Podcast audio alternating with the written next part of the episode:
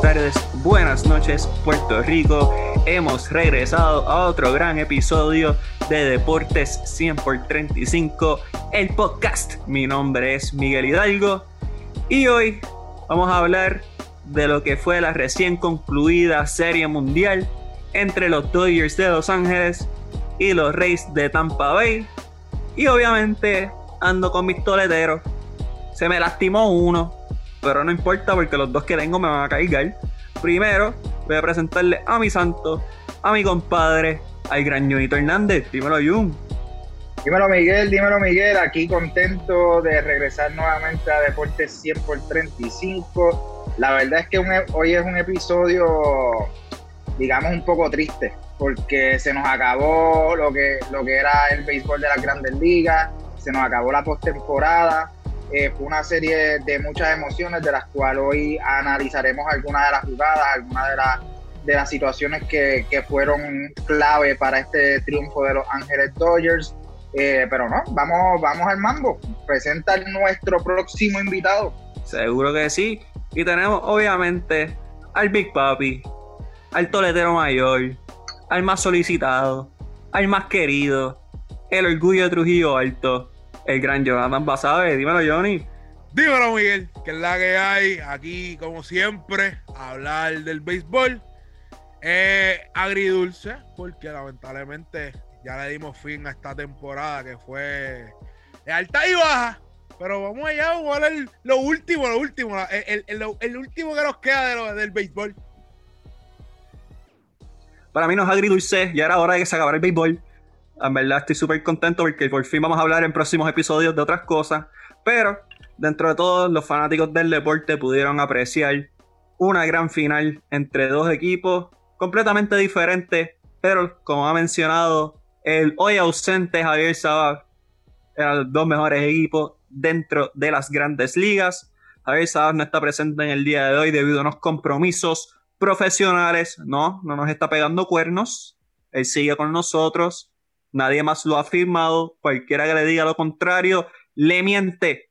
Y hablando de mentir, ¿sabe? Ya que estamos aquí en familia con nuestros fanáticos que nos escuchan semanalmente, que mucha gente está dando stats ahí al garete. Da, da, mucha lástima, me da mucha tristeza.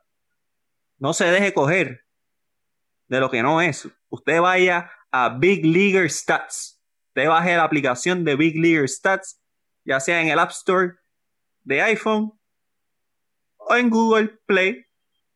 Y ahí va a ver las estadísticas más recientes de todos los jugadores. Y lo mejor de todo, ¿sabes cuál es? ¿Sabes qué es lo mejor de todo, vas a ¿Qué es lo mejor de todo de esa aplicación majestuosa? Que si quieres buscar los jugadores por país, vas y los buscas y los encuentras. Fácil. Fácil no te recomiendo que vayas a Estados Unidos porque vas a estar mucho tiempo.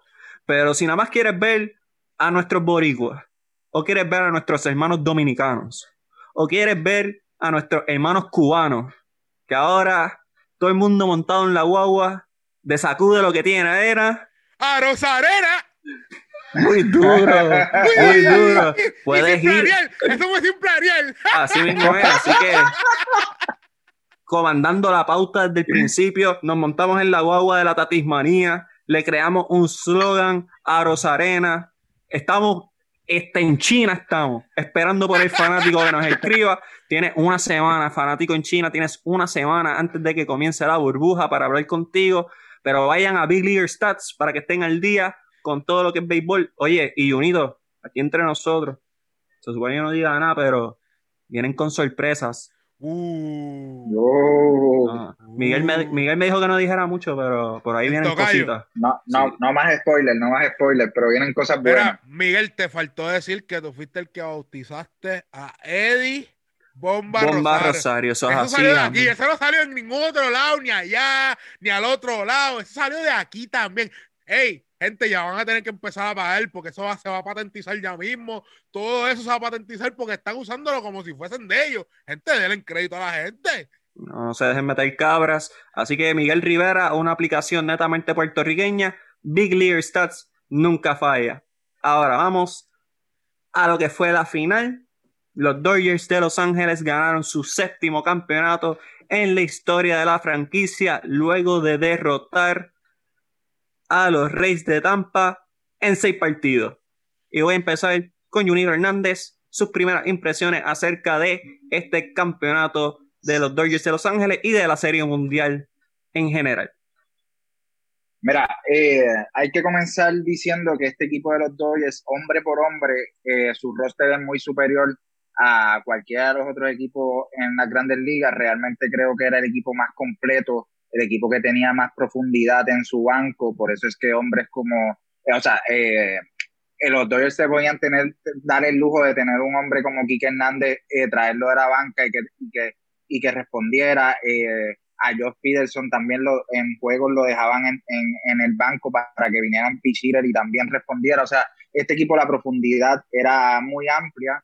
Entiendo que fue lo que lo, llevó a venir de atrás en la serie contra Atlanta, fue lo que lo llevó a regresar en esta serie después de, ese, de ese gran error en, en, el, en el cuarto partido.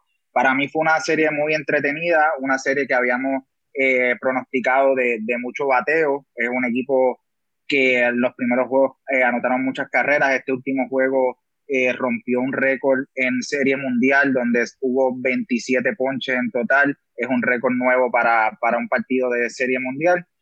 Para mí fue una, serie muy entretenida. Hay muchos puntos controversiales dentro de ella. Esa jugada en el, en el plato, en el cuarto partido. Tal vez la decisión de, Kevin Catch de sacar a Blake Nels en el último partido. Hubo, hubo algunas decisiones que, que podemos tocar más adelante, pero para mí en, en cuestión de general fue una serie eh, mundial muy entretenida. Ese quinto juego fue un juego eh, no apto para cardíacos, como dicen. Eh, los Dodgers iban adelante, los Tampa empataba, viceversa. Yo creo que al final, en la conclusión, fue una serie donde los dos mejores equipos de la temporada regular se vieron las caras y terminó ganando el equipo que tenía más, mejor profundidad, eh, como lo son los Ángeles Dodgers. Muchas gracias, Jonito Hernández. Jonathan Basabe, sus primeras impresiones de lo que fue la edición número 116 de la Serie Mundial.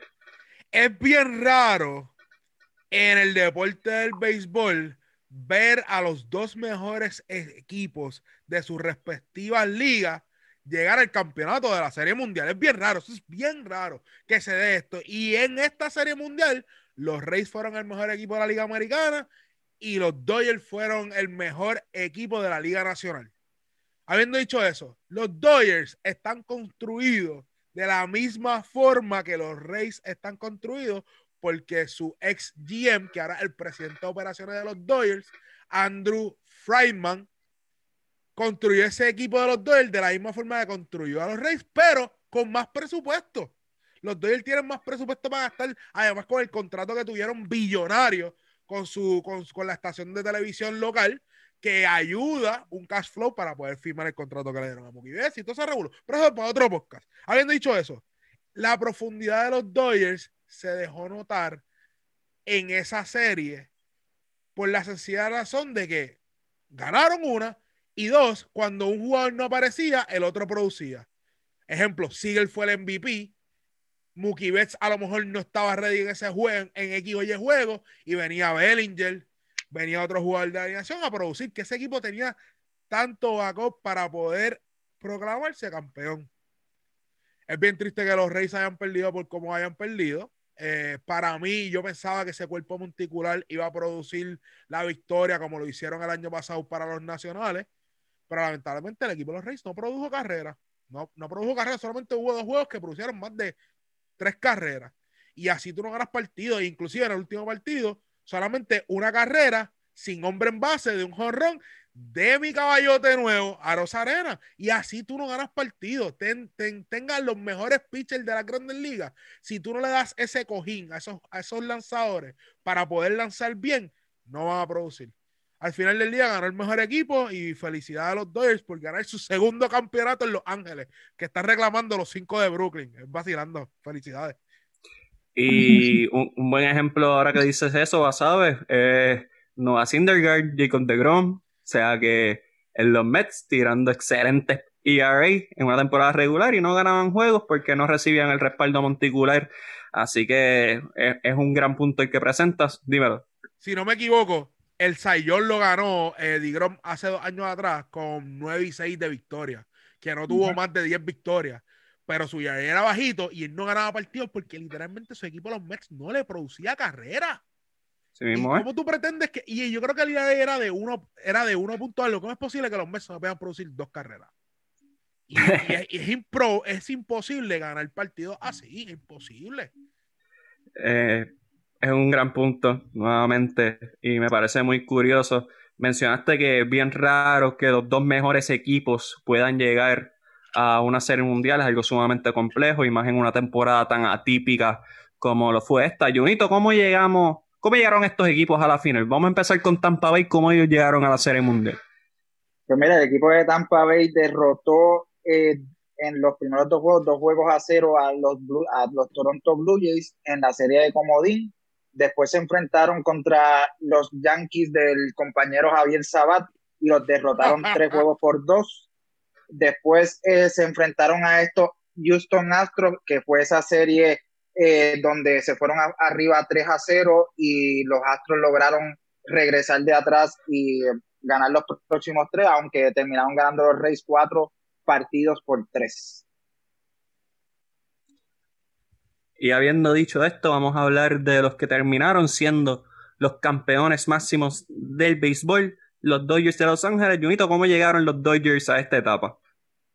este equipo de los Dodgers enfrentó en la serie de comodín a Milwaukee, los Milwaukee Brewers, que los derrotaron dos partidos por cero. Después pasaron por el equipo de Miguel Hidalgo, los San Diego Padres de Manny Machado, los, los derrotaron en la serie los derrotaron en la serie divisional y luego derrotaron a los Bravos de Atlanta en siete partidos, eh, viniendo atrás en esa serie para alcanzar el, el título de la Liga Nacional y luego ir a la Serie Mundial.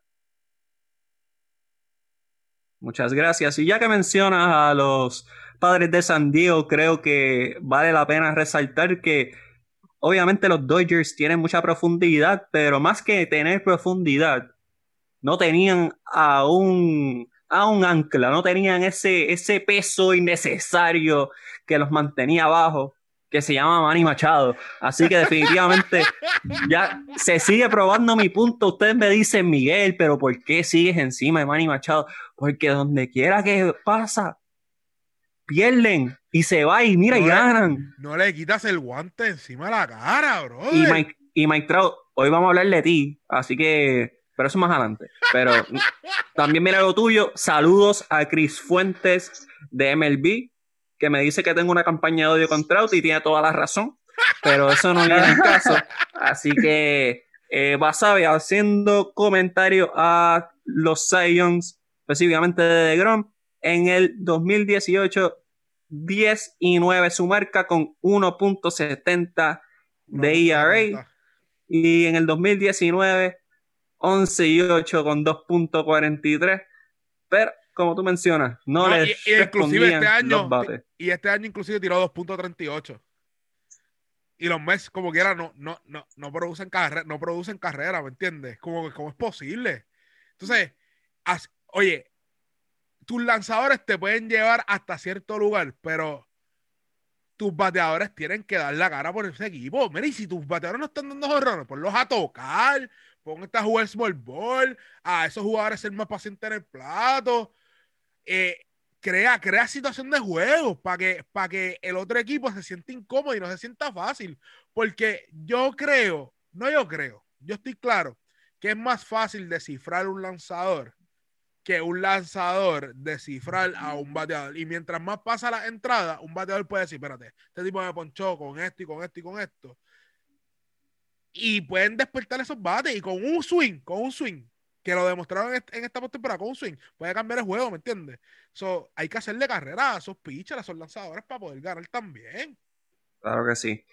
Y hablando de los campeones Dodgers, es un equipo que por muchos años han estado tocando la puerta, tocando la puerta, tocando la puerta, y siempre pasaba algo que no daban ese brinco al campeonato. En el 2017 cayeron ante los Astros en siete partidos. En el 2018 perdieron contra los Rexos de Boston. O sea que este es un equipo que siempre ha estado tocando la puerta, pero no han podido llegar.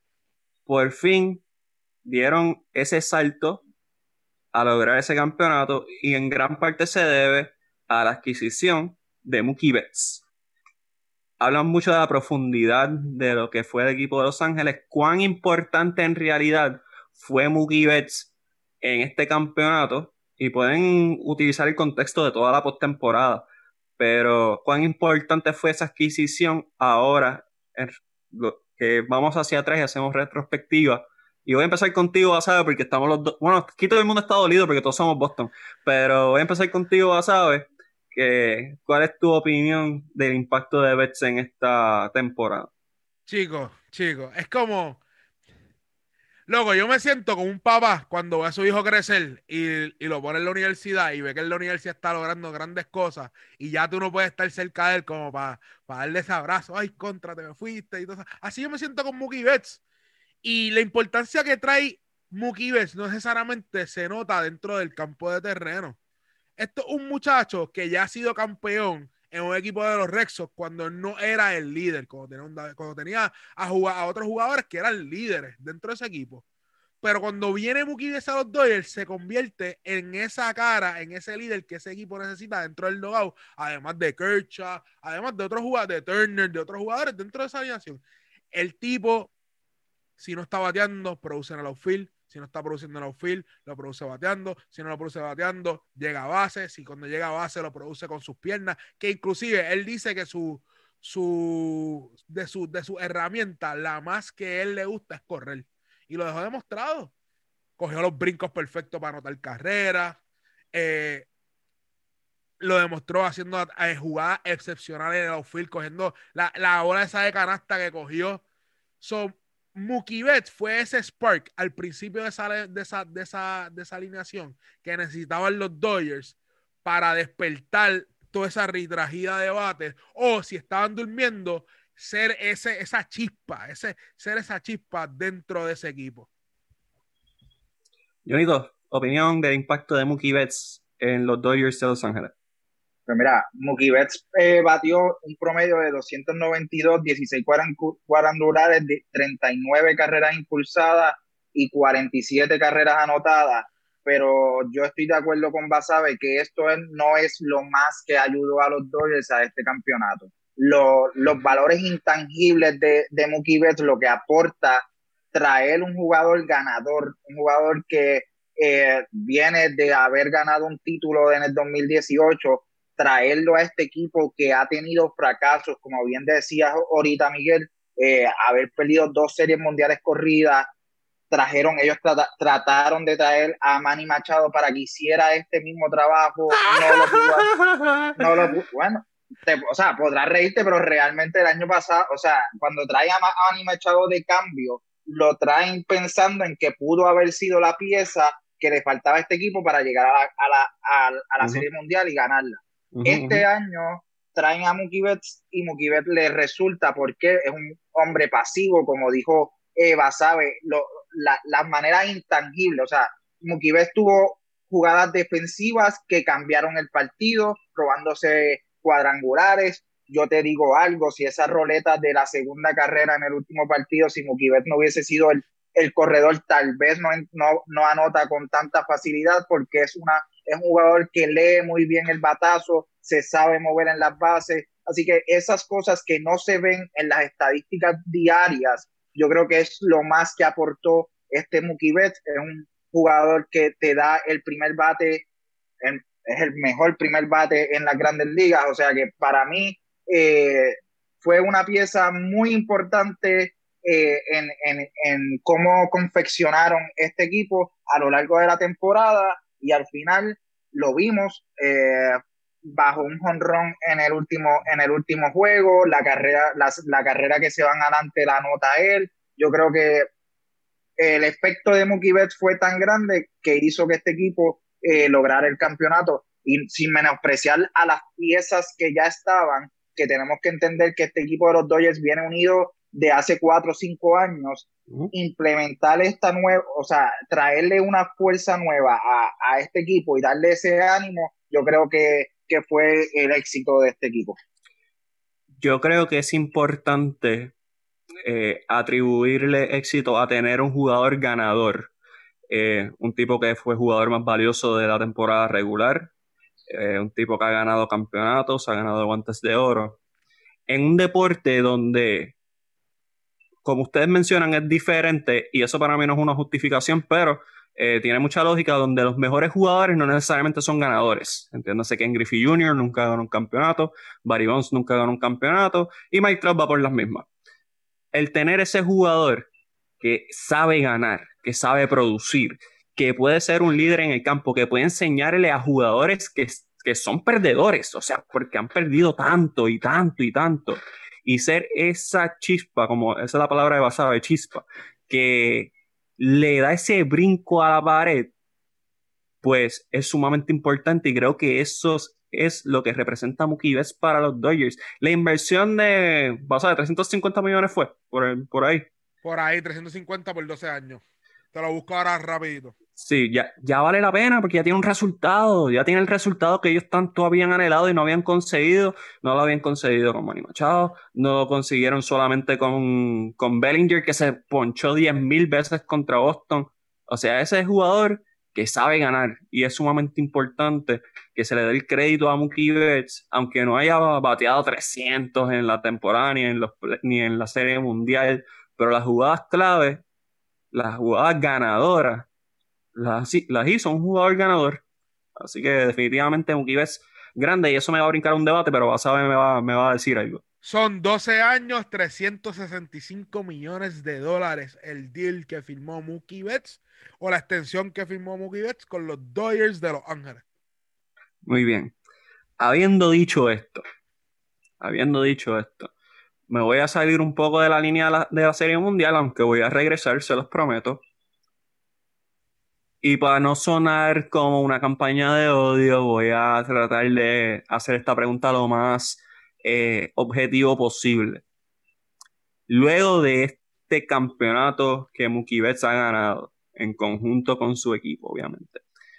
Se puede tener la conversación, no que digan que es mejor, no tienen que decirlo, pero se puede tener la conversación de que Mookie Betts es el mejor jugador en las grandes ligas y voy a empezar con Junito.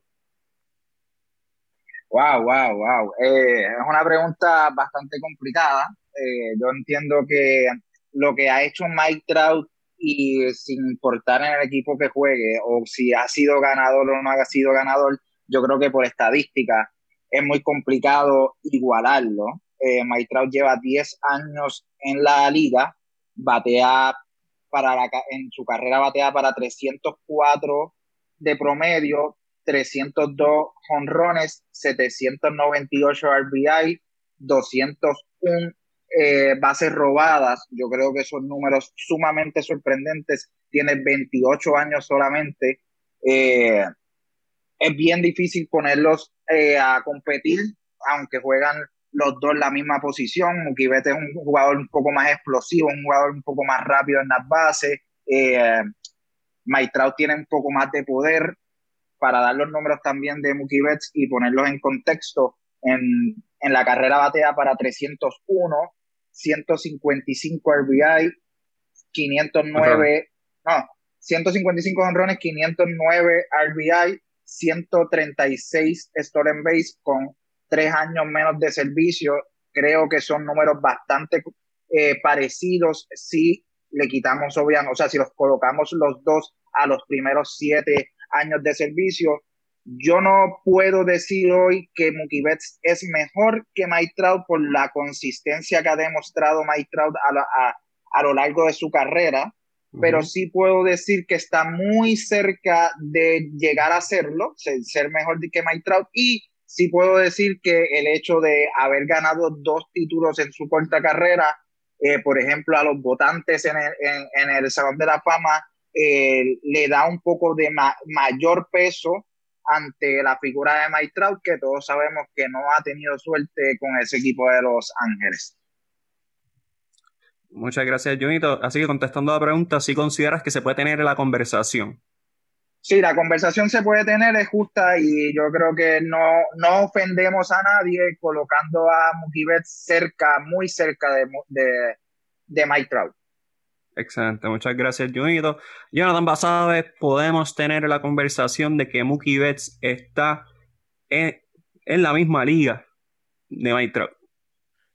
Sí, ahora mismo podemos tener esa conversación y la brecha no es tan grande eh, entre los dos literalmente eso se ha convertido más finito que un hueco de un alfiler. Así de cerca está la conversación de Mookie Betts. Así de cerca está la conversación de Mookie Betts con Mike Trout. Pero, pero, yo sigo diciendo que Mike Trout es mejor que Mookie Betts. Uno, juega el centrofield, que es una posición más difícil que el right field. Dos, dos, Mike Trout, con la, como dice Junito, ha tenido la consistencia de producir todos los años a pesar de que venga de una lesión, no importa la alineación que donde él esté.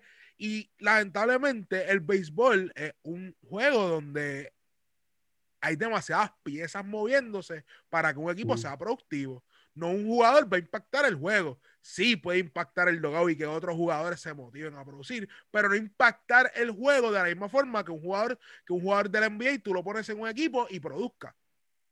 Es así, es así de sencillo. Maitrao es mejor, pero Mookie Betts no está tan lejos de esa realidad y ha demostrado en uno de los mejores escenarios que tiene el béisbol que se llama la postemporada.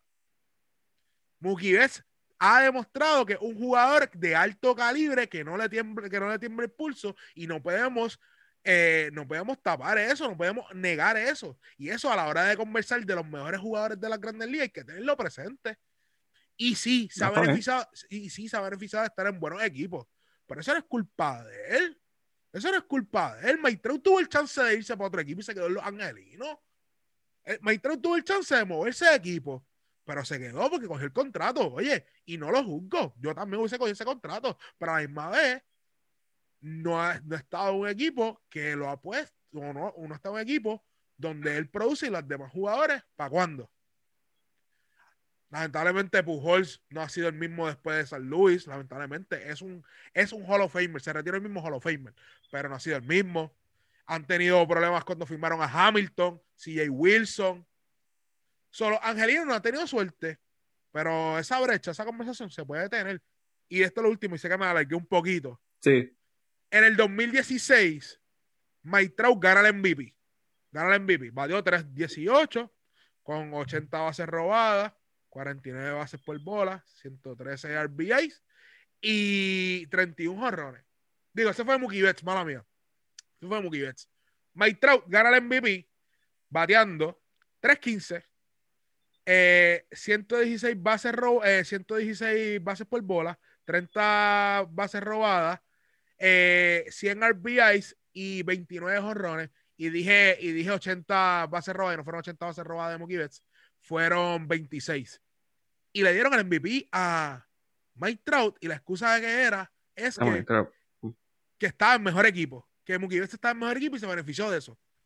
Como vamos a jugar un jugador por producir casi los mismos o mejores números que otro jugador? Y, no le podemos, y estar en el mejor equipo, producir el mejor equipo, y si no me equivoco, ese equipo llegó a la postemporada y no le podemos dar el MVP. Y ese ha sido mi problema bien grande que ha tenido con Mike Trout. Pero Mike Trout ahora mismo sigue siendo el mejor. Ok. Vuelvo a recalcar que la conversación no es quién es el mejor, porque claramente en cuestión de talento, en cuestión de herramientas y toda la cuestión, pues Mike Trout para muchos es el mejor. Eso está cool. Yo le atribuyo demasiado valor tal vez, porque yo vengo de un mundo de baloncesto y yo vengo de un mundo de que hay que ganar, ¿no? Y en el béisbol, pues un solo jugador no puede impactar como hace el baloncesto, como hace el hockey, como hace cualquier otro deporte. Pero, o sea, hay que tomar el... que se gane, hay que tomarlo en consideración. Y otra cosa, Mike Trout tiene el físico prototipo de un pelotero, o sea, es un jugador de 6'2, 235 libras. Excelente. Mookie Betts mide 5'9 con 180 libras. Mookie Betts, si Ibasabe puede dar fe, no, no vamos a entrar mucho en detalle, pero llega a ver algunos scouts en Puerto Rico, no estuviese jugando béisbol. y es la realidad. Y lo digo porque aquí. No, no. Simplemente dando detalles porque es la realidad.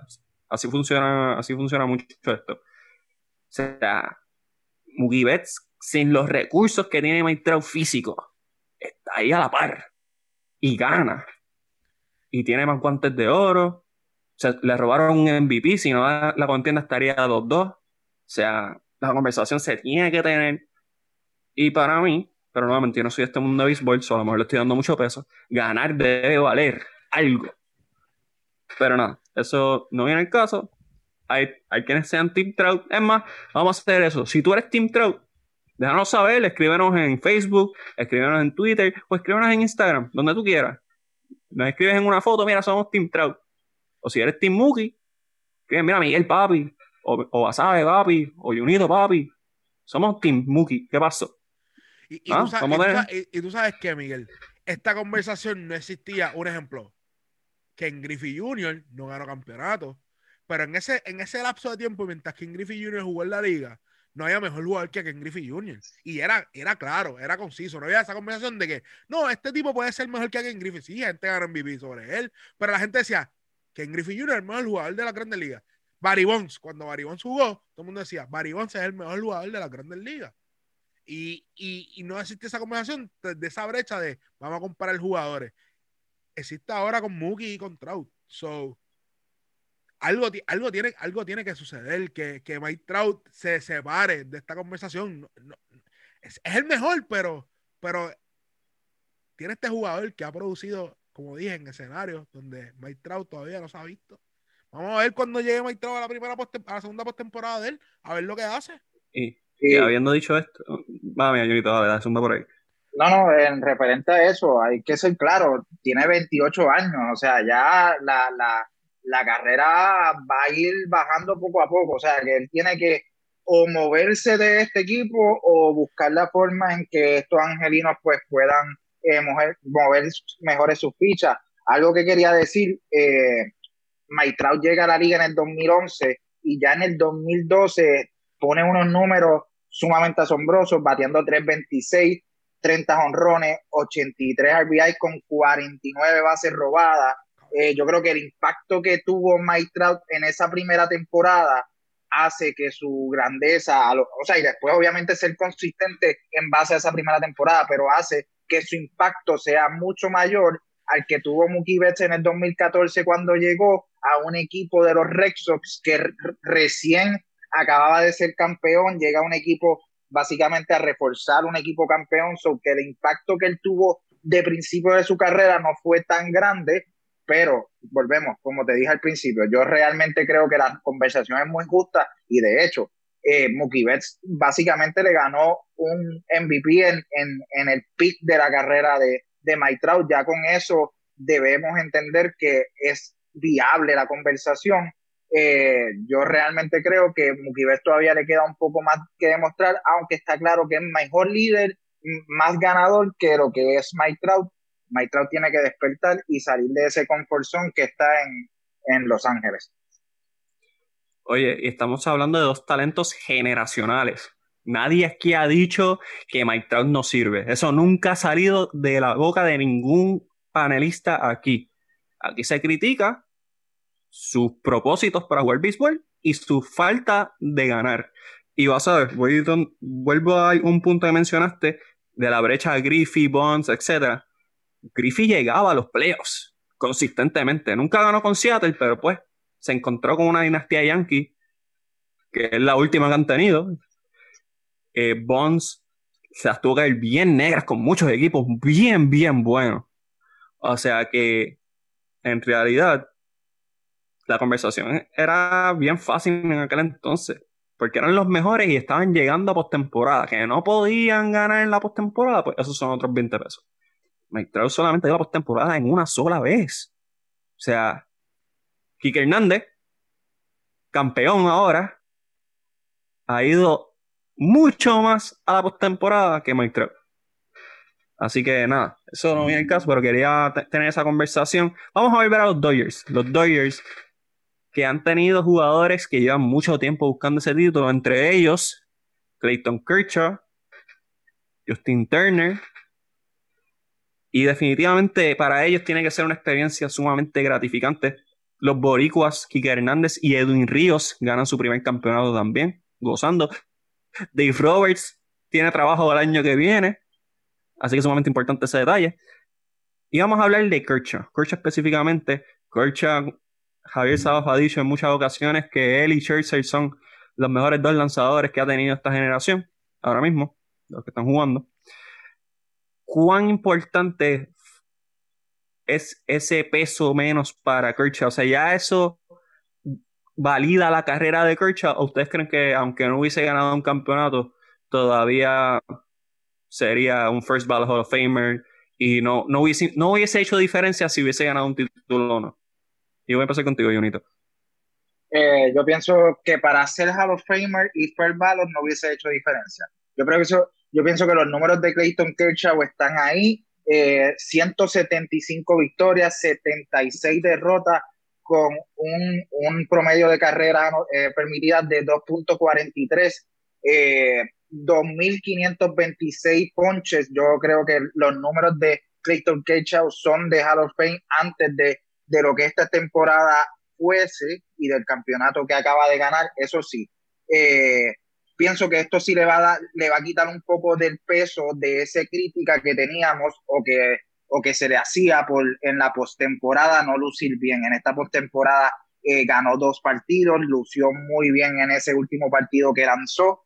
Eh, así que creo que es más quitarse el peso, esa presión que tenía de no lucir en la postemporada, habiendo o siendo el, el iniciador primordial de, de, tu equipo, de un equipo que llegó dos veces a Serie Mundial y que no pudo ganarla, ese peso se lo acaba de quitar. Pero decir que, que esto eh, consolida la carrera de, de Clay Kershaw, yo creo que ya la carrera estaba consolidada, es, un, es uno de los pocos eh, lanzadores que, ha, que ha, ha podido hacer una triple corona en lo, como lanzador, ha sido eh, cinco veces mejor lanzador en carreras permitidas, eh, guante de oro, guante de oro, tres veces Saiyón. Yo realmente creo que el, Clayton Kershaw hubiese sido First Ballot Hall of Fame fuese lo que fuese. Ahora bien, pienso que con este campeonato ya lo podemos acercar a estos números de noventa y pico, noventa y alto por ciento en esa primera boleta del Hall of Fame. Gracias, Junito. Jonathan Basabe, ¿qué te parece ahora la carrera de Clayton Kershaw ahora que se puede decir que es un campeón? Esto es la cherry del Sunday. Y me explico. El mantecado es la sustancia que tú te quieres comer. Si tiene cherry o no tiene cherry, como quiera va a ser bueno, ¿me entiendes? Como quiera va a ser bueno. Pero ahora tiene una cherry, la presentación es más linda del Sunday, todo eso se ve más precioso a la hora. Tú le tiras la foto para el Instagram. So, el campeonato para Kershaw es una cherry. Él era Hall of Famer antes de ganar este campeonato sí, iba a estar esa nube negra encima de él de que no producía en la postemporada, pero el tipo fue como, Junito recalcó toda su, toda su, su carrera.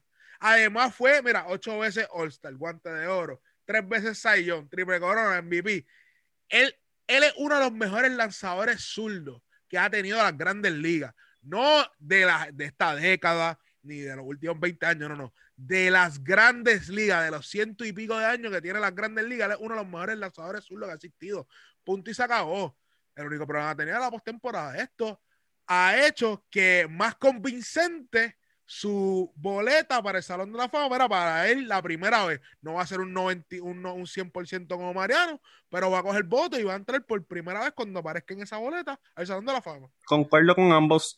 Eh, Clayton Kershaw, un lanzador generacional, definitivamente uno de los mejores en la historia y ganar ese campeonato le quita ese peso de encima, le quita ese tag de ser un perdedor o un lanzador que no que, cuando las millas contaban, pues no respondía. Y creo que ya se quitó eso de encima y puede respirar tranquilo. Y yo creo que lo que le resta de carrera lo va a poder hacer en cruise control, sin presión, sin prisa y hacerlo mejor de lo que lo hacía antes. Así que definitivamente esperamos grandes cosas de Clayton Kershaw.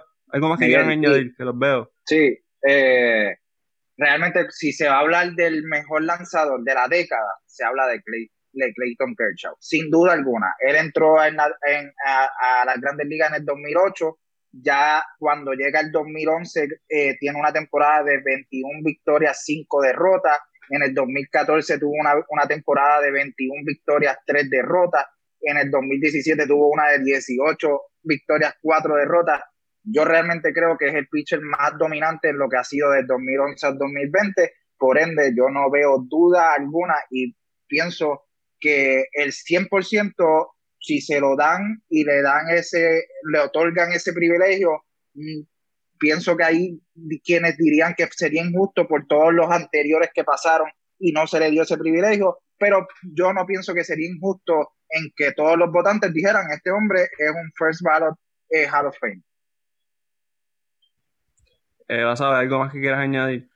No, eh, Junito lo dejó claro. Y, es bien gracioso que los, los Dodgers han tenido dos lanzadores zurdos icónicos. Uno fue Sandy Koufax y ahora Clayton Kershaw.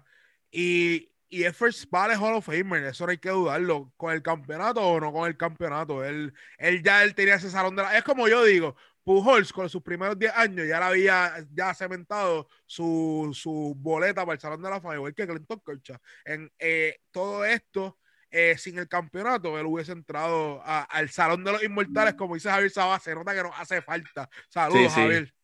Sí, sí. Pero tranquilo que todavía nos falta hablar de él porque vamos a hablar del récord final de cada uno en las predicciones. Pero esta temporada, atípica, diferente definitivamente, eh, no estuvo exenta de controversias ni, y, la final no fue la excepción.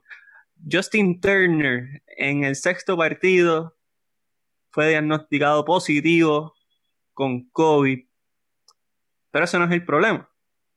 Aparte de que, de que pues, estuvo participando toda la serie mundial, fue pool de ese juego. Yo creo que él empezó a jugar, ¿verdad? En ese partido. Sí, sí, sí. Eh, él sale a celebrar sin mascarilla, a lo whippy, bien tranquilo. Eh, dando besos y abrazos como si nada estuviese pasando. Y da un, un, un, malestar enorme a los fanáticos y a cualquier ser humano, porque una persona que ya fue diagnosticada con COVID está alrededor de gente que están con sus familias. O sea, Dave Roberts, sobreviviente de cáncer. Ahí estaba la esposa de Kike Hernández embarazada. O sea, mucha gente estaba alrededor de Justin Turner y crea esta controversia de, por uno, ¿cómo pasa esto? Porque la Grandes Ligas es una organización multimillonaria que, puede, que tiene la capacidad para poder proveer pruebas diarias. Es una realidad. ¿Cómo no sabían de esto antes? ¿Y cómo permiten que salga? Así que, ¿cuál es su opinión acerca de la situación de Justin Turner? Vas a estar loco por explotar, así que adelante, voy a empezar contigo. Mira, el, su primera prueba de inconcluso, que no se sabe si está positivo o no está positivo. Ya con eso, es suficiente. Ya con eso es suficiente para que se siente. Ya con eso es suficiente para que él no juegue ese partido hasta que llegue su resultado, sea en la primera entrada o sea en la novena entrada. Porque es como si se hubiese doblado el tobillo, como si se hubiese jalado el hamstring. No, Oye, no sabemos si se lo fracturó o no, no sabemos si puede volver con un shot de cortisona. Ya lamentablemente no puede virar y jugar. Ya con eso, MLB está fallando. Ya con eso, los Dodgers están fallando. La prueba que le, la prueba que da positivo es la que le hacen por la mañana. Ese mismo día, porque la prueba que salió inconclusa fue la del día anterior. La que sale positiva es la de esa, la de esa que llega por la. y lo sacan aislado. Y de repente eh, Manfred hablando, ¿no? Que nosotros le aislamos y, y, Turner por ahí celebrando, con, bien irresponsable, como si él no le importara. Tú sabes lo, también lo más, lo más cringy, lo más eh, que, que, me paró los pelos de la nuca, fue el GM dando excusa, no, porque eh, él se vivió esto y que no sabemos si él vuelve y él quiera celebrar, bla, bla, bla. Yo los voy a hacer bien claro. Y esto, y esto, sí, no sé, si ustedes están conmigo, esto es mi opinión, Jonathan Basabe, los voy a desligar. Nadie es más grande que un campeonato de cualquier deporte. No me importa. No me importa. La salud de la gente no es más grande que cualquier otra persona. Lamentablemente, diste positivo a COVID, tú no puedes salir a celebrar. Te tienes que, te tienes que quedar en el cuarto donde esté o meterle un carro y enviarlo para la burbuja, para el hotel, que se quede allá. Y sé, estoy, sí, estoy claro que él estuvo mucho tiempo tratando de, de, de ganarse campeonato y, y, y, llegar y no poder celebrar con tu equipo, lo entiendo. Pero si tú te pintas que son tus hermanos de guerra, que tú guerreaste con ellos, tú no estuvieses ahí celebrando con ellos, punto y se acabó poniéndole en riesgo. No solamente a tu esposa, no solamente a, a, tus compañeros de equipo, sino a los familiares y a la gente que está trabajando dentro del field. Esta enfermedad no es un chiste. Oye, y si fue un falso positivo, que no se sabe todavía, si fue un falso positivo, con todo lo tú sabes que puede ser que tú des positivo a COVID, tú no deberías estar ahí, punto y se acabó. Oye, y, y, no estoy criticando que, que, que, tú no quieras celebrar porque lo puedes hacer, pero, pero celebra desde tu cuarto, loco, desde el alma y los llama. Mira, mi gente, no puedo estar ahí porque di positivo y no los quiero poner en riesgo y ver esa foto de él dándole un beso a su esposa después de dar positivo o no dar positivo, el falso positivo o no dar positivo, es también para pelo. Qué irresponsable de él. Nadie es más grande que el juego y que tus compañeros, la salud de la gente va primero. Sé que me fui un poco largo, pero es, que, Me, pero es que me molesta, mano, me, me frustra. Es como, como, como, no, no importa, yo voy a ir a, y se quitó la mascarilla y vamos a reírnos y vamos al abrazo y vamos a mi hermano, usted está positivo a COVID, tú no sabes. Oye, si tú, y, y, esto es lo último, perdona, Miguel, esto es lo último. Él escribió, no, que yo estoy bien, gracias a la gente a preocuparse por mí. No, es que no eres tú, es la gente alrededor tuya que tú pudiste contagiar. Esto se pudo salir de proporción, pero ya, ya con eso lo voy a dejar porque en verdad me, me, molestó, me molestó, el, me molestó ver eso. Claro. Jonito, eh, ¿qué te pareció toda esta situación de Justin Turner. Se entiende que es un jugador franquicia, pero pues, ¿cuál, cuál es tu perspectiva de esto? Mira, eh, Johnny lo dijo todo, Johnny lo dijo todo. Eh, yo pienso que las grandes ligas fallaron desde el principio. Si tú tienes una prueba que, que no, o sea, que no tienes un resultado como para todos los otros jugadores que se la hiciste, que tienes un resultado dudoso, que puede ser que este jugador tenga COVID porque en la prueba del día anterior eh, no, no, tuvo un buen resultado, un resultado eh, dudoso, tú desde ese momento tú tienes que sacar a ese jugador y aislarlo, porque para eso hicimos, o sea, para eso hicieron una burbuja, para proteger a quienes estaban dentro de, de esta burbuja. Así que yo realmente creo que las grandes ligas fallaron en permitir que Turner entrara en, en la alineación. La organización de los Ángeles Dodgers fallaron en no realmente sacarlo de la alineación y más allá de eso, Turner como persona, no importa, y yo lo puedo entender, tú no ganas, hay, hay jugadores que se retiran sin ganar un campeonato, pero como dice Johnny, no hay nadie más grande que un campeonato de ningún deporte. Y yo creo que eh, la irresponsabilidad de él de salir dando positivo eh, al COVID, salir al terreno de juego, sin mascarilla, cuando ahí habían niños pequeños, familiares de obviamente de los jugadores.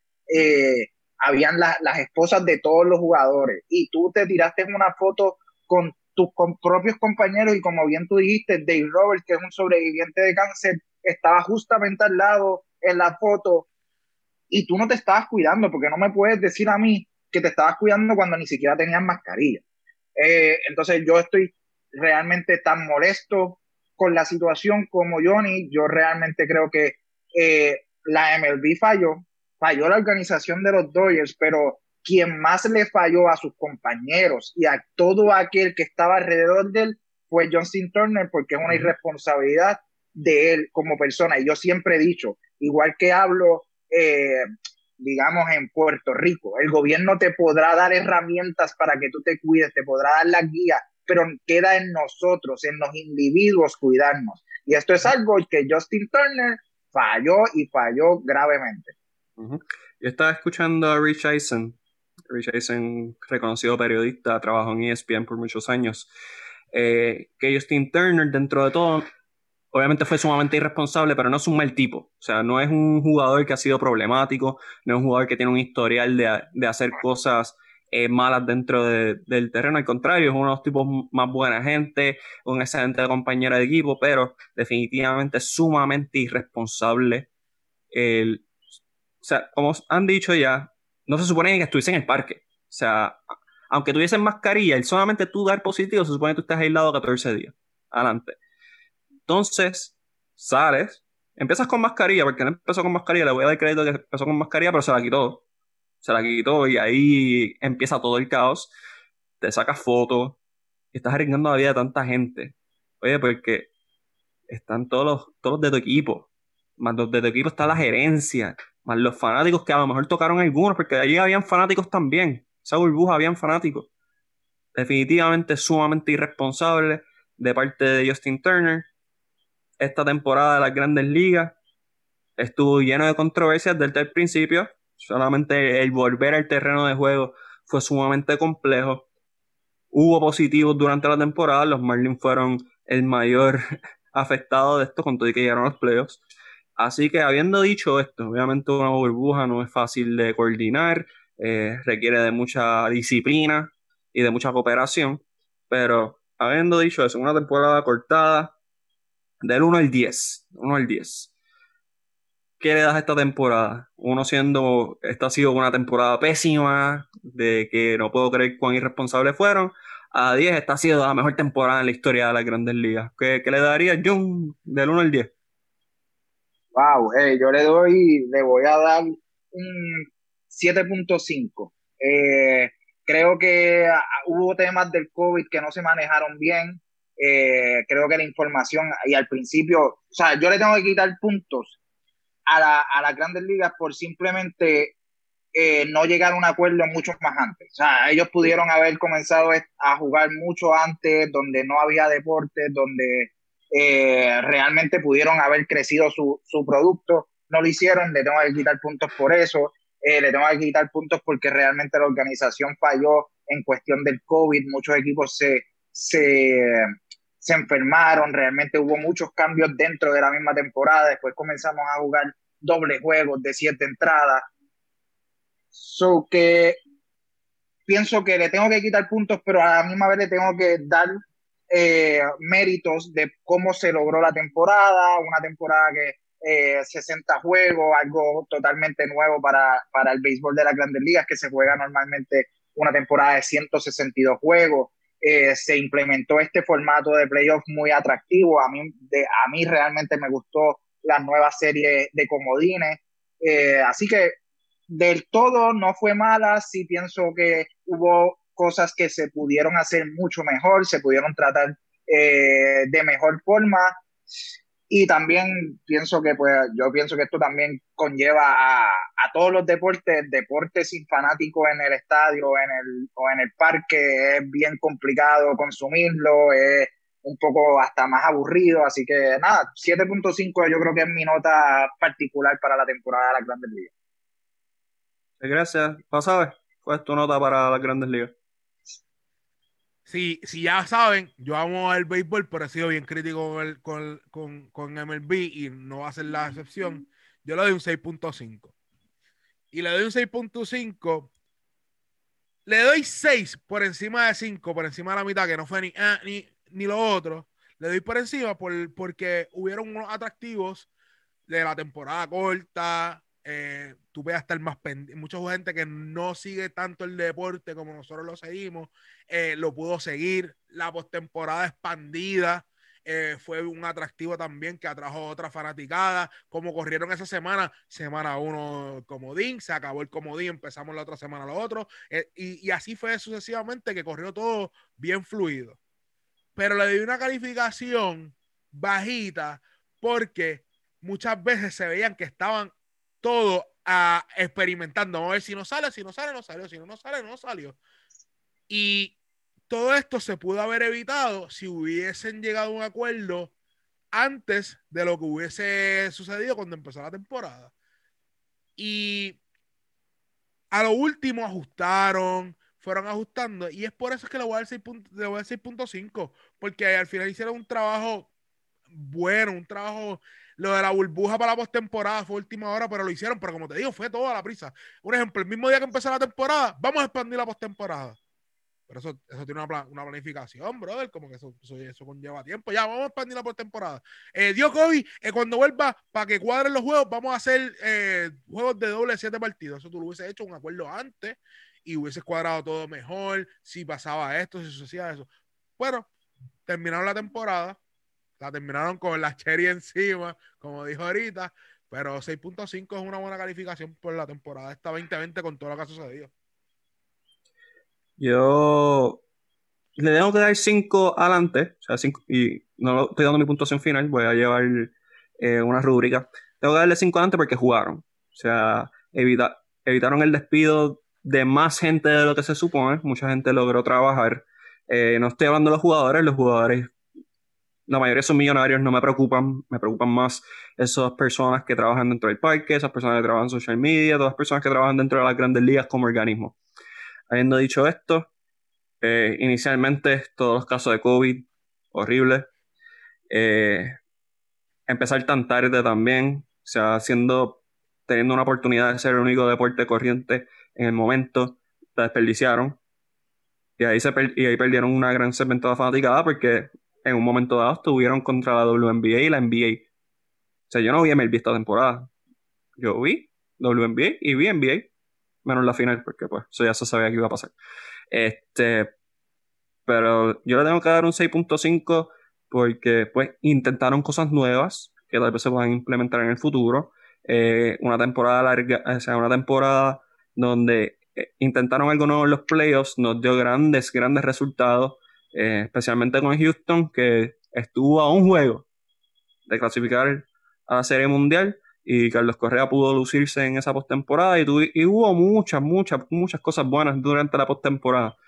Eh, pero surgió la final, la final sumamente interesante, vimos caras nuevas como eh, Sacudo que tiene Arena, Aros Arena. Aros Arena. Eh, pero esto de, de Turner baja la puntuación tanto, tanto, porque es que yo puedo entender que en una temporada regular donde no había burbuja, pues mira, sabes que está, está difícil controlarlo porque depende de ellos. Pero ya en un ambiente de burbuja ya, ya es bien difícil tú no poder monitorear la mayoría de los movimientos. No todos son adultos, no son niños, no hay que estar monitoreando como si fueran nenes chiquitos, pero hay, un control, hay un control. Así que yo le doy un 6.5 y el social media latino es un 10.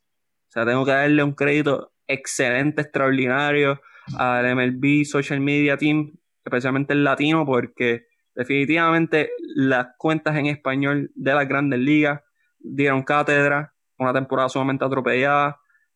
Yo soy social media manager, así que sé que lo difícil que es esto y más cuando está fuego a la lata, así que definitivamente excelente trabajo. Le mandamos saludos a Javier Román, le mandamos saludos a Duin Feliciano y a Cris Fuentes y a todo el equipo los escuchamos, sigan a parte 4 Podcast que también le están dando duro. Eh, pero definitivamente le doy un 6 a la temporada de Grandes Ligas, creo que tiene mucho que mejorar y es un buen momento para ponerse las pilas, porque no sabemos cuándo se vaya a acabar el COVID, pero sabemos que hay temporada el año que viene.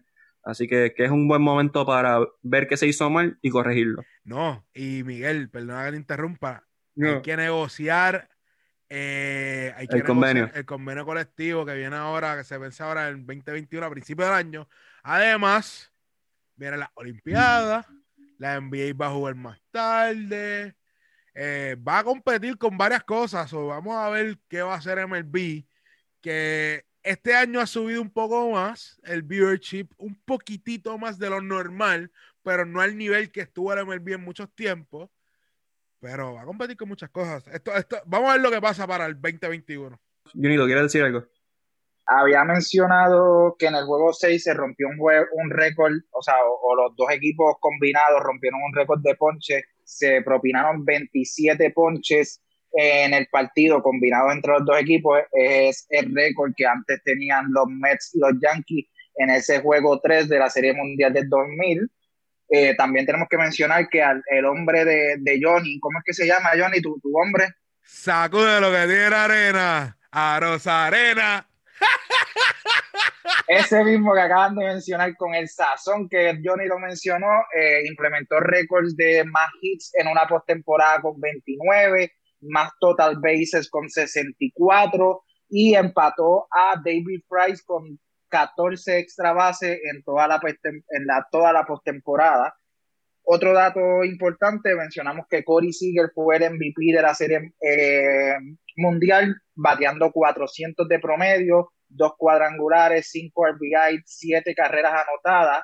Esto lo hace ser el octavo jugador en ganar el MVP tanto en la serie divisional como en la serie mundial. Es el octavo en la, en la historia de las grandes ligas y es el sexto eh, campo corto que logra el, el MVP de la Serie Mundial, el primero desde Edgar Rentería, que lo hizo en el 2010. Mira, rápido, este rápido. Y si no me equivoco, también a Rosarena rompió el récord de cuadrangulares en una postemporada. Y tengo un hot take y no tenemos que discutirlo. A Rosarena es, ha tenido el mejor eh, la mejor postemporada de cualquier hombre en las grandes ligas. Y lo dejo ahí, pues tú sabes, para que la gente lo conteste, vayan a Deporte 100 por 35 en todas las redes sociales y le escriben a Miguel, no me escriben a mí, le escriben a Miguel. Dicen, mira, Miguel, lo que dijo Basabe es un loco, es fulano, fulano, tuvieron mejor postemporada. Pero para mí, ha tenido la mejor postemporada de cualquier jugador en las grandes ligas, pero eso soy yo. David Ortiz y David Ortiz ganó, pero eso no viene el caso. Eh, oye, oye, lo podemos discutir. Y yo sí, y yo sí, igual favorito está divertido, el mundo lo sabe. Pero, pero a Rosarena puso los No, no, hizo, hizo, unos grandes números, pero desafortunadamente, nuevamente yo le doy mucho valor a ganar y no ganó. Desafortunadamente, yo sé que no es culpa de él, pero vamos a hablar de quién puede ser culpa. Ya, ya tengo, mira, ya no tengo límite de tiempo. Aquí no estamos, no, no, hay restricciones. En el sexto partido, Blake Snell estuvo lanzando una joya, una joya. Eh, y el dirigente de Tampa Bay decide sacarlo. Snell parecía que tenía mucha gasolina en el tanque, se veía muy cómodo. Eh, y ahí se puede decir que la serie no cambió, pero se terminó de fastidiar. Así que quiero ver su opinión, la de ustedes, los, panelistas conocedores, porque yo no vi ningún juego, como todo profesional que soy. Eh, ¿Qué les pareció la decisión de remover a Blake Snell de, ese sexto partido? Voy a empezar contigo, John. Eh, bueno, vamos, vamos con calma. Mira, eh, Blake Snell tenía 7-3 lanzamientos, 73 lanzamientos en la quinta entrada cuando Kevin Cash decide sacarlo le acababan de dar su, le acaban de propinar su segundo hit permitido, el noveno bate Austin Barnes. Eh, se iba a enfrentar a Mookie Betts, Corey Seager y Justin Turner eh, en ese mismo orden por tercera vez en, el partido. O sea, era la tercera vez que, la alineación de los Dodgers iba a entrar en, en la zona de bateo. Yo realmente, eh, para mí es un ejemplo vivo de que el béisbol es mucho más allá que estadísticas y, analíticos. O sea, yo comprendo, por ejemplo, eh, Kevin Cash puede decir eso, que ah, es la tercera vez que va a enfrentar a la, alineación y que realmente eso a él lo conllevaba a, hacer esta decisión, ya que pues eh, no quería darle el break, como, yo, como Johnny dijo ahorita, de que el bateador analizara al lanzador y pudiera Mookie Betts eh, o, los que iban después eh, propinarle batazos inoportunos. Realmente para mí yo creo que fue un error de Kevin Cash sacarlo. Por ejemplo, eh, una de, sus defensas es que Blake Snell llevaba 21 salidas corridas sin llegar a la sexta entrada. Entonces, pues esto te dice a ti que es un lanzador que realmente no tiene ese, ese rendimiento de, de entradas largas, pero volvemos, lo que dije al principio, el béisbol es más allá de que estadísticas. Eso te lo dice el librito que, tú que ya tú estás viendo que 22 salidas no llega a la sexta entrada. Pero en 21 salidas, Blake Snake no estaba tirando o había tirado lo, el juego que estaba tirando en contra de los Dodgers con dos hits permitidos en la quinta entrada. Yo soy fiel creyente que tú mueres en el, eh, eh, tú mueres en el juego con tu mejor lanzador, lanzador en la loma y es por eso que yo soy fiel creyente que en ese momento tú tenías que dejar a Blake Snell sabiendo también que al bate viene el mejor jugador de tu equipo contrario y tú traer un lanzador del bullpen frío a enfrentar al mejor bateador del otro equipo, para mí yo creo que es una decisión muy dudosa, muy dudosa. Sabiendo también que va Mookie que es derecho, pero después va Cory Sigue que es zurdo y tienes un lanzador zurdo en la loma. Yo realmente pienso que Kevin Cash se equivocó rotundamente en esta decisión. Ya no sabe su opinión acerca de la decisión de sacar a Blake Snell. Fue la decisión incorrecta, nos dimos cuenta, ¿verdad? Ese era todo. Embuste, embuste. Mira, Gracias. ese era todo. no, pero fuera del ajo. Eh, muchas de las cosas que, muchos de los puntos que tocó Jun es cierto. Mucha gente le está achacando a Kevin Cash lo analítico. Y mm. yo digo que sí, en parte, eso fue uno de los Aquiles de él. ¿Por qué? Porque los números le decían a él que después de la sexta entrada, Snell no producía, Snell le podían batear. Y la excusa que él dice es que él no quería que se enfrentara, que se enfrentara a esos bateadores por tercera vez, cuando ya los había dominado. Inclusive Mukiye se había ponchado dos veces contra él. 29, 29 rectas, 29 fastball que tiró Snell, ninguna fue puesta en juego. Traen al relevista con un fastball doble. Y a veces, a veces, si los números, yo no soy de la gente que dice, no, que no podemos usar los números. Tiene que haber un balance. Todo en exceso es malo. Si comes mucho, engorda. Si bebes mucho, te puede dar eh, problemas de salud. Todo en exceso hace daño, hace daño.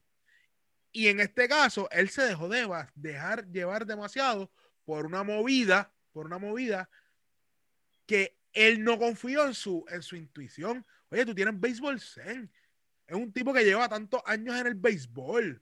Tus ojos, tus ojos también son un factor para tú poder opinar y, poder tomar decisiones. Sí, los números están ahí para, para crear esos huecos y, esa, y rellenar esas dudas que tú tengas. Pero Snell no había lanzado de esa forma desde hace mucho tiempo y estaba lanzando como el Saiyón. Y esto es un punto que me dijo Raymond Vélez, que lo voy a usar. Normalmente, a este tiempo es que los lanzadores empiezan a calentar. Porque ustedes creen que los lanzadores vienen 30 días antes de que empiece el sprint training, porque ellos se tardan en calentar. Y esta vez no tuvieron el sprint training que tuvieron normalmente. No tiraron todas esas entradas que normalmente tiran en un año. Y ellos empezaron a calentar. Snell estaba en ese tiempo de empezar a calentar ese brazo. Oye, déjalo como dice Jun, muere con tu caballo. Y si, y si tu decisión era que no se enfrentara, trae tu mejor relevista. No traiga un tipo que toda la salida que ha tenido en las postemporadas han producido carrera. ¿Me entiendes? y, Y, tomó, y tomó la decisión incorrecta, pero no sabemos, no sabemos, porque no sabemos si Snell le iban a dar un horror a la próxima entrada. Y esto es lo último. Él tomó esa decisión todo el tiempo y le salió. Lamentablemente el World Series la hizo y y no le salió. Miguel, para poner en perspectiva lo grande que era la salida de Blake Snell en, la, en, una serie mundial, la última vez que en cuatro entradas un lanzador había ponchado a nueve bateadores, o sea, que de 12 outs, eh, o sea, permitido, él ponchó a nueve de esos 12 outs, fue Sandy Koufax, Sandy en el 1963 así de grande era la salida de Blake Snell en la serie en ese partido de la serie mundial. Este, bueno, yo soy de la escuela de que si tú tienes un caballo, tú mueres con tu caballo. O sea, Blake Snell en el 2018 ganó un Sayón, marca de 21 y 5, un ERA de 1.89. Y uno como jugador, estos son los momentos de uno. O sea, si tú eres caballo, este es el momento que tú quieres jugar. ¿Tú te imaginas? ¿Tú te imaginas a Pedro Martínez lo hubiesen sacado tirando una joya así?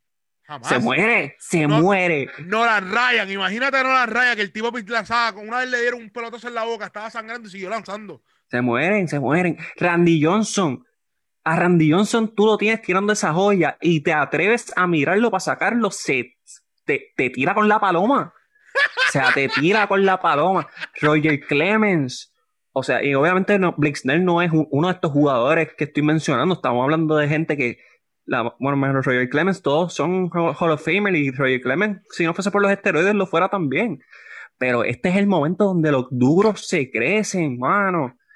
Y dos hits, mano, dos hits. O sea, no es que le llevan sonando un hit todos los innings. O sea, no, no es, eso no ha pasado. más sorprendente de eso, solamente dos batazos habían pasado el cuadro, el infield, como se le llama. El hit de Taylor y un elevado de Smith en, la, cual, en la tercera entrada, creo que fue. Sí, que esos son juegos que, que la zona, la famosa zona que los jugadores están, que bien difícil que los puedas sacar. Oye, y como dice, ¿sabes? Si te dan el, si le dan un honrón a él, pues mira, pues pasó, pasó, pero estaba tirando una joya. Y sabemos obviamente que la decisión no fue la correcta luego de verle eh, el resultado final, pero, y saben lo que quería decir, pero yo no me imagino a alguien como Pedro, Musi, como Pedro Martínez, alguien como Mike Musina, Mike Musina, sale el, el, el GIF de él ganando 9 a 1 y Autori lo viene a sacar y él le dice, no, te quedas, te quedas en el dugout. O sea, porque los jugadores duros quieren hacer eso, quieren esa, quieren esa presión. Y te estás jugando la vida, no perdías nada, no perdías nada con dejarlo. Porque si vas a un séptimo juego, tienes todas de ganar. Ahí puedes hacer lo que te dé la gana, ahí puedes arriesgarte todo lo que tú quieras. Pero y, factor, Miguel, y una de las razones, rápido, una de las razones que él dice es que él no quiere que se enfrentara, que también para que vea, para que vea qué tan irresponsable fue lo de Turner, de dejarlo jugar, que cambiaba hasta el factor de juego. Una de las razones por que él dice que lo cambia es que él no quiere que se enfrente a Mookie Betts, a Turner y a esa alineación. So, todo, esta, esta serie mundial no fue, no fue, no fue normal, ¿me entiendes? Y esa movida tampoco fue normal. Y puede ser considerada como la peor movida de cualquier dirigente en una serie mundial. Lo podemos considerar. Porque, porque fue como, como que la gente de Analytics dice, pero es que esa, esa movida nosotros no la haríamos. Y la gente que es analítica, los, los, puristas del deporte, dirían, no, pero es que eso, eso es algo que nosotros no haríamos. Eso nadie, ahora mismo, la culpa, como dice era todo el mundo le, no está echando la culpa a nadie. No, no es culpa a nadie. Ni los analytics, ni la gente que es purista. Pero fue una jugada, fue una jugada que no tiene ni sentido. Sí, fue como cuando Pete Carroll no le dio la bola a Marshall Lynch que eh, faltando una yarda para ganar el Super Bowl. o sea, es, de esas jugadas estúpidas. Es una jugada estúpida. le pero... dio un en el cerebro, no sé. Sí, sí, no. Eh, John, ¿querías añadir algo más antes de que nos despidamos? No, realmente eh, lo sorprendente es que esto, hoy es tu último partido de la, grande, de, de la temporada. O sea, incluso ganando, Blake Snake no iba a tirar el séptimo partido. ¿Por qué sacarlo? o para, o sea, ¿para qué? No le vas a no es que vas a descansarlo para tirarlo tres días después como pasaría en una temporada regular. Ya este, tu, ya este iba a ser su último partido en la temporada. Tú no, o sea, no, no tenías por qué sacarlo teniendo eh, o, lanzando el juego que estaba tirando. Efectivamente. Así que nada, una temporada atípica, pero con muchas emociones a fin de cuentas. Eh, datos importantes hoy que estamos grabando 29 de octubre. Eh, A.D. Hinch, nombrado dirigente de los Tigres de Detroit. Tony Garusa como dirigente de los Chicago White Sox. Así que ya están los movimientos, así que solo falta que un cagüeño firme en Boston y lo declaramos así. Eh, nada, ¿dónde los pueden seguir? Jonathan Basabe, ¿dónde lo pueden seguir usted? A mí me pueden seguir en Twitter como JD Basabe e Instagram como JD Basabe 1 y, y pura grasa en, en, Facebook y en Instagram y en todas las plataformas de donde te escuches podcast. Así mismo es. Junito Hernández, ¿dónde lo pueden seguir usted? A mí en Instagram y en Twitter por Riedes21 y en todas las plataformas y redes sociales por Deportes 100 por 35. Así mismo. A mí me pueden seguir en Miguel HR22 y Oye, Deporte 100 por 35 está a todos lados, así que vayan a un Google Search, y van a aparecer Facebook, Twitter, Instagram, Spotify, Apple, todo, todo lo que ustedes quieran, y YouTube también. Eh, así que, gorillo, cuidado en Halloween, disfruten, pásenla bien, eh, obviamente con mascarilla, no sean irresponsables. Otros, ejerzan el derecho a votar, no se queden en sus casas, por favor, independientemente de su de cuál vaya a ser su voto, pero vaya a ejercer su, privilegio y su derecho a votar eh, como ciudadano. Así que por favor hagan eso. Y nada, Corillo, se acabó el béisbol. Eso, eso dije la última vez y vamos a seguir hablando de béisbol probablemente por las próximas semanas porque se acerca la invernal. Y el próximo episodio vamos a hablar de la burbuja del BCN, que eso está flow pasión de gavilanes. Esto sigue se Así que, Corillo, nos vemos la semana que viene. Chequeamos.